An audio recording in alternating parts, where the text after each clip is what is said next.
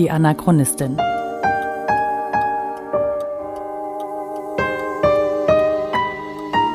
Ein Podcast über die Lebensgeschichte des Widerstandskämpfers Theo Hespers und seiner Nachfahren. Folge 8 Zwischen den Zeiten.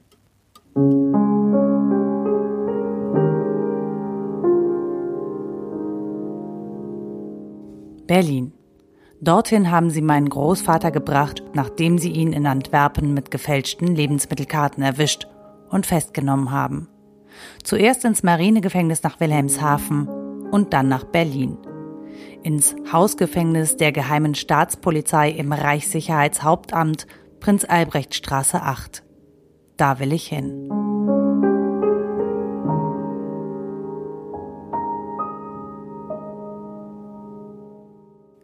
Dienstag früh bin ich los.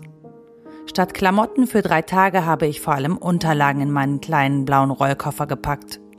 Ganz schön schwer das Ding. Und natürlich habe ich falsch gepackt. Statt die Klamotten hinter den Latz zu packen, der sich schließen lässt, habe ich da den dicken Aktenordner verstaut. Dieses schwere Teil, das mich die ganze Zeit mahnend ansieht. Ich muss das lesen. Und ich will das lesen, bevor ich den Ort besuche, an dem mein Großvater fast ein Jahr lang verhört und gefoltert wurde. In dem Ordner, schön einzeln in Klarsichtfolie verpackt, sind die Kopien aus der Gestapo-Akte über den Schutzgefangenen Theodor Hespers. Allein das Wort Schutzgefangener ist an Zynismus kaum zu überbieten.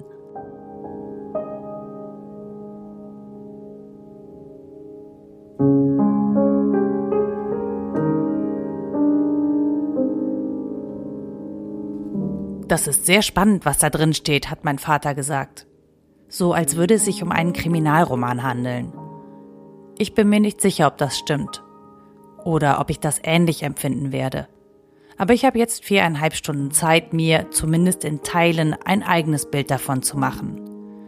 Ich packe also meinen Koffer auf den Tisch des ICE und krame den Ordner raus, während Menschen auf meine nicht gerade ordentlich verstauten Klamotten starren können. Aber das ist mir jetzt auch egal. Die ganze Situation ist skurril genug. Und da liegt er jetzt. Der dicke, schwere Aktenordner. Als der Zug losrollt, muss ich wieder an mein Gespräch mit meinem Kollegen Matthias von Hellfeld denken. Bei unserem Gespräch im August 2014 hat er mir erklärt, wie man solche Akten lesen muss und woran ich zum Beispiel Folter erkenne. Also es gibt so ein paar Formeln, ähm, wo man sagen kann, hier hat es Prügel gegeben und zwar auf das, das am meisten verwendet ist das unter besonderem Vorhalt oder mhm. auf Vorhaltung wurde dem Gefangenen noch einmal erklärt, er möge sich erinnern oder sowas in der Richtung. Ähm, manchmal hat der, der Protokollant den Satz abgebrochen. Das habe ich auch ab und zu gelesen, dass einfach der Satz nicht weitergeht. Mhm. Und das hat jemand durchgehen lassen, so bekloppt wie sie waren. Also die, äh, daran kann man auch sehen, hier hat also einfach ähm, ohnmächtig oder so. Dann ist wichtig zu gucken, in welchen Abständen die Protokolle gemacht worden sind, also die Verhöre gemacht worden sind. Normalerweise ist es so Tag für Tag für Tag. Mhm. Wenn aber drei Tage dazwischen liegen, dann muss eine Erholungspause sozusagen gewährt werden, weil er sich einfach, weil er nicht mehr fähig war, sich zu artikulieren.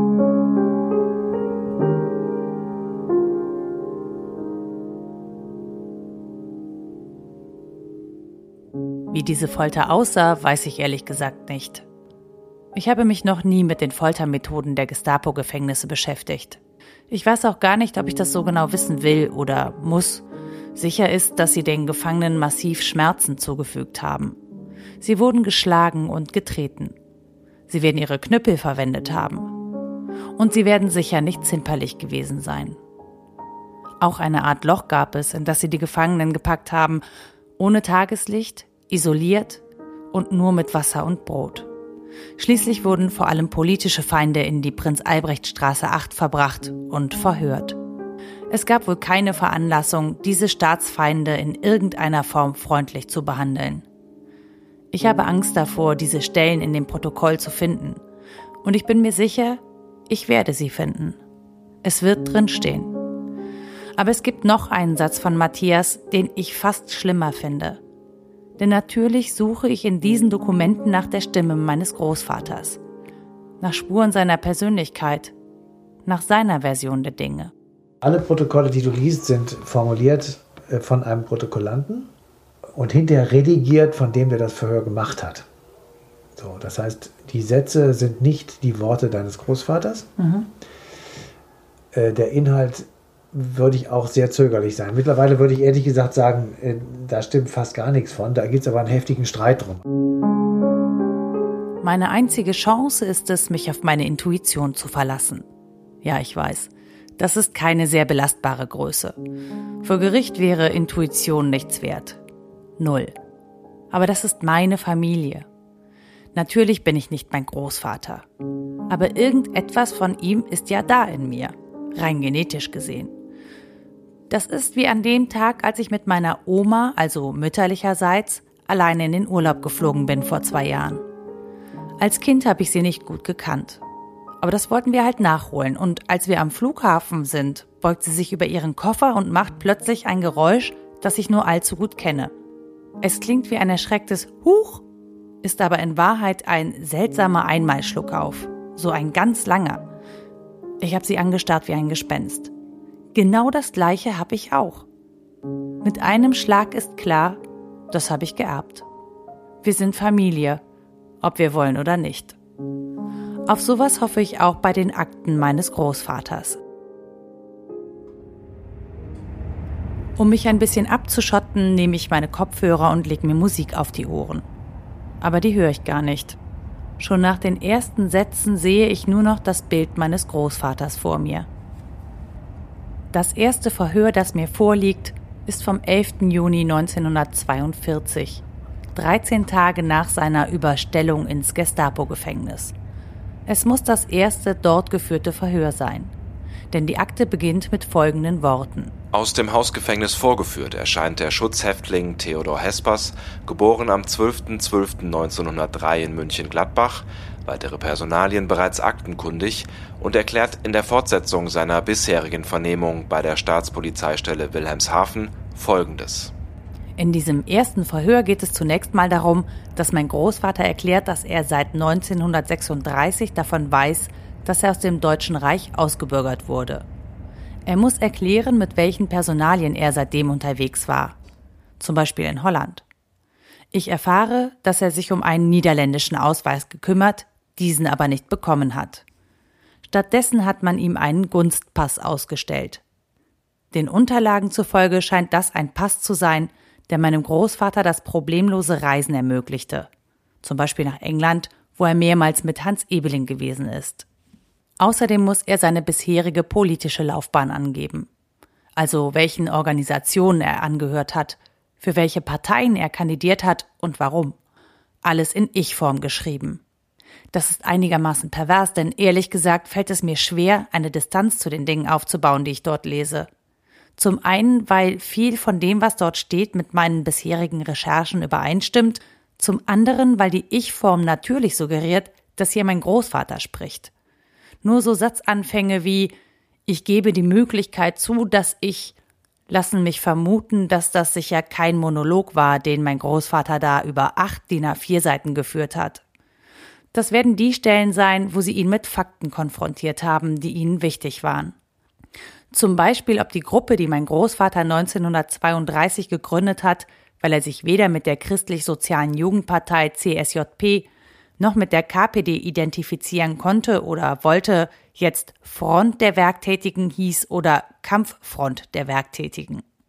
Mein Großvater ließ sich innerhalb dieser Liste für die Stadtverordnetenwahl in Mönchengladbach aufstellen, die 14 Tage nach der Reichstagswahl stattfinden sollte. Gewählt wurde er allerdings nicht. Was an dieser Stelle relativ klar wird, 1933 war mein Großvater alles andere als ein dicker Fisch. Klar, er hat sich zur Wahl aufstellen lassen.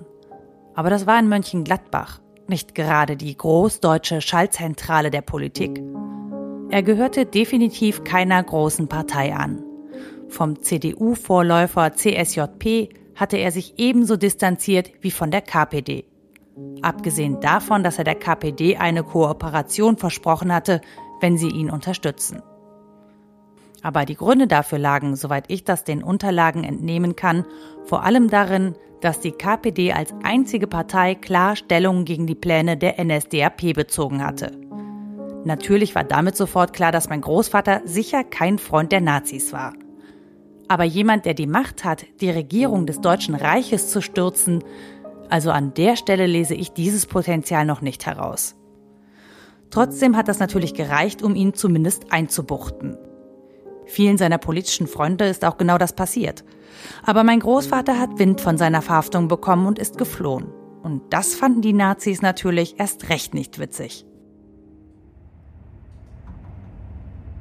Mir ist von Anfang an klar, dass ich die Stellen finden werde, von denen Matthias gesprochen hat. Die Stellen, die darauf hinweisen, dass während des Verhörs irgendetwas passiert ist. Besonders lange muss ich dazu nicht lesen.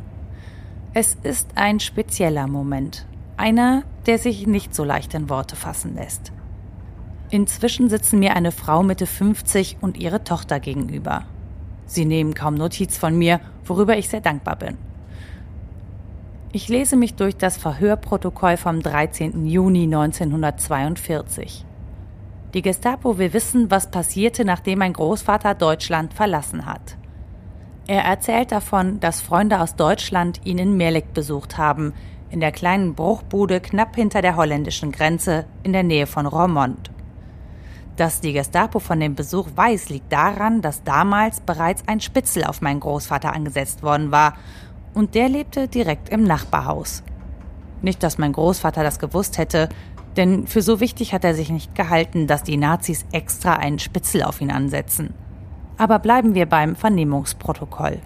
Wenn ich heute noch Namen von dieser mich damals besuchenden Gruppe, die aus circa acht Personen bestand, nennen soll, so muss ich sagen, dass mir das heute sehr schwer fällt.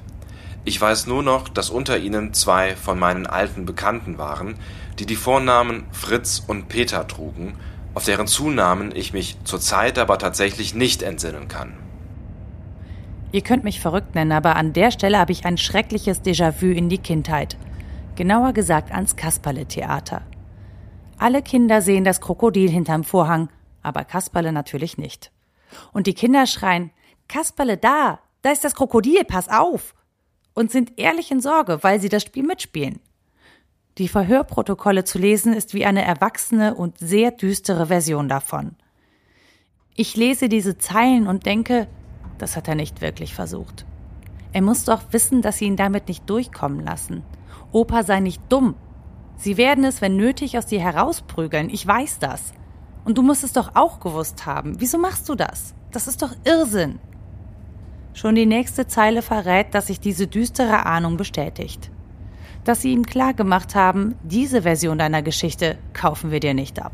Ich erkläre mich ohne weiteres bereit, sämtliche Namen zu nennen und habe nicht die Absicht, irgendetwas zu verschleiern. Es ist mir im Augenblick tatsächlich nicht möglich, die genauen Namen anzugeben, und ich werde mich bemühen, sie in meiner Erinnerung zurückzurufen. Vor meinem inneren Auge flimmern ganz vage, brutale Verhörszenen. Ich will sie nicht sehen.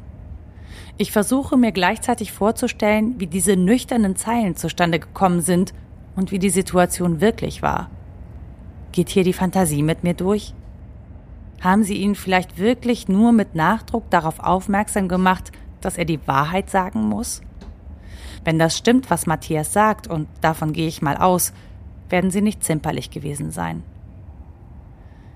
Ich blättere die Seite um und nach wenigen Zeilen ist klar, die Realität war wahrscheinlich weitaus schlimmer als das, was ich imstande bin, mir vorzustellen. Das Verhör wird unterbrochen. Keine Unterschrift von meinem Großvater. Wahrscheinlich, weil er nicht mehr in der Lage war zu unterschreiben stattdessen im oberen Drittel derselben DIN A4-Seite der Vermerk Fortgesetzt am 15.06.1942. Zwei Tage Pause. Es hat also zwei Tage gedauert, bis mein Großvater wieder vernehmungsfähig war. Das fortgesetzte Verhörprotokoll beginnt direkt mit der Auflistung von sieben Namen, die zu dieser Besuchergruppe gehört haben. Vollständig. Vorname, Nachname, Wohnort. Die Namen sind der Gestapo bereits bekannt. Viele Personen dieser Gruppe wurden bereits 1934 festgenommen und zu Haftstrafen verurteilt. Mein Großvater hätte sie nicht mal verraten. Aber vielleicht wusste er das nicht, was ich bei seinen Kontakten nach Deutschland eigentlich nicht glauben kann. Oder er wollte es der Gestapo nicht so leicht machen. Zeigen, dass sie ihn nicht kleinkriegen werden. Ein ziemlich hoher Preis für Stolz und Ehre, den er da bezahlt. Auf der anderen Seite, die Gestapo ist eh nicht wirklich an der Wahrheit interessiert, sondern nur an Beweisen für etwas, das längst feststeht. Nämlich, dass mein Großvater eine linke Bazille ist, ein Vaterlandsverräter, ein Feind des Systems. Ich sage laut krass und starre aus dem Fenster. Mutter und Tochter am Tisch gegenüber schauen mich verständnislos an und grinsen etwas verlegen. Ich lächle zurück und kämpfe ein bisschen mit den Tränen. Ich will hier keine Betroffenheit vorheucheln. Es geht mir nicht um das Drama. Die Tragik liegt in der Geschichte selbst, da kann ich gar nichts dafür. An guten Tagen kann ich mich dieser Tragik ganz passabel entziehen. Dann weiß ich, das ist schlimm, das ist passiert, aber das ist nicht jetzt. Und ich will meine Empfindungen auch nicht von Erwartungen bestimmen lassen. Nicht auf die dramatischen Momente lauern, um dann in einem Meer aus Tränen zu versinken. Das ist mir zu viel. Und das wird der Sache nicht gerecht. Denn darum geht es nicht. An schlechten Tagen nimmt es mich gefangen. Denn klar, das ist nicht jetzt. Aber das ist meine Familie. Das ist mein Großvater, den sie verhören, foltern und quälen. Und zwar für etwas, das wir heute als demokratische Pflicht ansehen würden und was er auch damals als demokratische Pflicht angesehen hat. Und dann sehe ich, was gerade auf Deutschlands Straßen passiert und frage mich, haben wir als Gesellschaft wirklich nichts dazu gelernt? Kann es sein, dass tausende Menschen einem deutschlandweit bekannten Nazi hinterherrennen, weil sie mit ihm in der Sache übereinstimmen? Das sind die Tage, die mich echt fertig machen. Nicht, weil Menschen demonstrieren und eine Meinung kundtun, mit der ich mich null identifizieren kann, sondern weil sie wie die Lemminge hinterherlaufen, ohne den eigenen Kopf zu bemühen, ohne sich Fragen zu stellen und ohne einen einzigen Blick auf die Konsequenzen einer solchen Denkweise zu werfen aber das nur am Rande.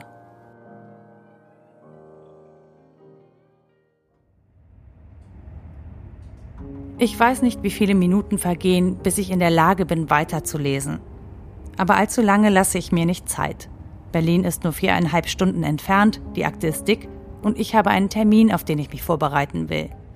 Denn zufälligerweise ist einer meiner Freunde dort extrem gut informiert, was die Zeit zwischen 1933 und 1945 angeht. Und er kennt die ganzen historischen Gebäude in Berlin. Deshalb habe ich mich mit Dirk vor der Topographie des Terrors verabredet. Niederkirchner Straße 8, ehemals Prinz-Albrecht-Straße. Dort war das Hausgefängnis der Gestapo. Der Ort, an dem die Akten entstanden sind, die gerade vor mir auf dem Tisch liegen. Aber dazu mehr im nächsten Podcast.